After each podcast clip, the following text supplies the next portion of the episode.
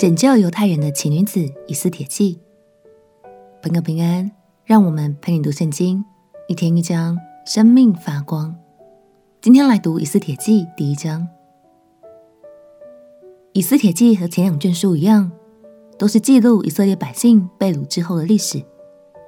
不同的是，前两卷书是记录以色列百姓们如何从被掳之地归回到耶路撒冷，而以斯帖记，则是诉说着上帝如何运用巧妙计划，兴起以斯帖这位犹太女子，成为波斯王后，进而保护了分散在外地的以色列人。这卷书还有一个最独特的地方，那就是经文中从头到尾都没有出现过神和祷告，但是我们却处处都可看见上帝的爱与奇妙作为哦。让我们一起来读以斯帖记第一章。以斯帖记第一章：亚哈随鲁作王，从印度直到古时，统管一百二十七省。亚哈随鲁王在书珊城的宫登基，在位第三年，为他一切首领臣仆设摆筵席，有波斯和米底亚的权贵，就是各省的贵胄与首领，在他面前，他把他荣耀之国的丰富和他美好威严的尊贵。给他们看了许多日，就是一百八十日。这日子满了，又为所有住书山城的大小人民，在御园的院子里设摆筵席七日，有白色、绿色、蓝色的帐子，用细麻绳、紫色绳从银环内系在白玉石柱上，有金银的床榻摆在红、白、黄、黑玉石的铺石地上，用金器皿赐酒。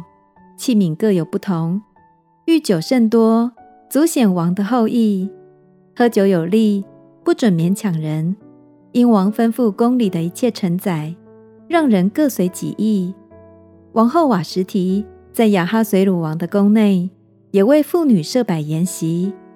第七日，亚哈随鲁王饮酒，心中快乐，就吩咐在他面前侍立的七个太监：米户曼、比斯他。哈波拿、比格他、亚拔他、西达、贾迦，请王后瓦什提头戴王后的冠冕到王面前，使各等臣民看她的美貌，因为她容貌甚美。王后瓦什提却不肯遵太监所传的王命而来，所以王甚发怒，心如火烧。那时，在王左右常见王面，国中坐高位的。有波斯和米底亚的七个大臣，就是贾士拿、士达、亚玛他、他施斯、米利、马西拿、米姆干，都是达实务的明哲人。按王的常规，办事必先询问知利明法的人。王问他们说：“王后瓦什提不遵太监所传的王命，照例应当怎样办理呢？”米姆干在王和众首领面前回答说。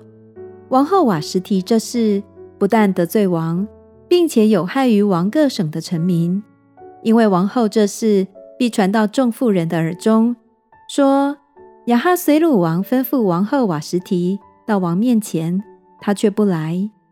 他们就藐视自己的丈夫。今日波斯和米底亚的众夫人听见王后这事，必向王的大臣照样行，从此必大开藐视和愤怒之端。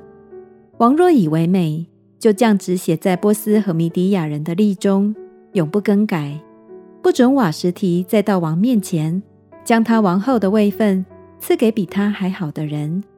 所降的旨意传遍通国，国度本来广大，所有的妇人，无论丈夫贵贱，都必尊敬他。王和众首领都以米姆干的话为美，王就照这话去行，发诏书。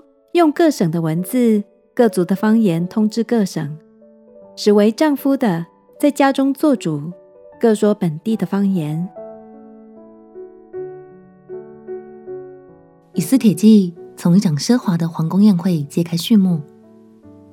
波斯王亚哈随鲁喜欢招聚大家饮酒作乐，甚至会在这样场合向大家炫耀自己美貌出众的妻子，而瓦什提王后。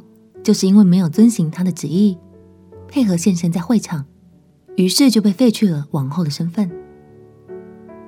亲爱朋友，这段记录看似没有神在场，但其实一切都在神的计划中。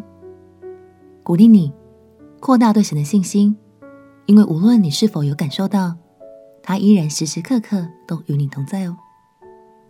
继续读下去，你就会发现，原来刚刚所发生的这些事件，就是以斯帖有机会进入皇宫的契机。我们一起来祷告：亲爱的主耶稣，求你帮助我，从以斯帖记中看见你的奇妙作为，也看见你对百姓不离不弃的保护和慈爱。祷告奉耶稣基督的圣名祈求，阿门。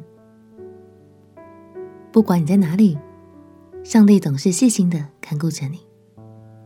陪你读圣经，我们明天见。耶稣爱你，我也爱你。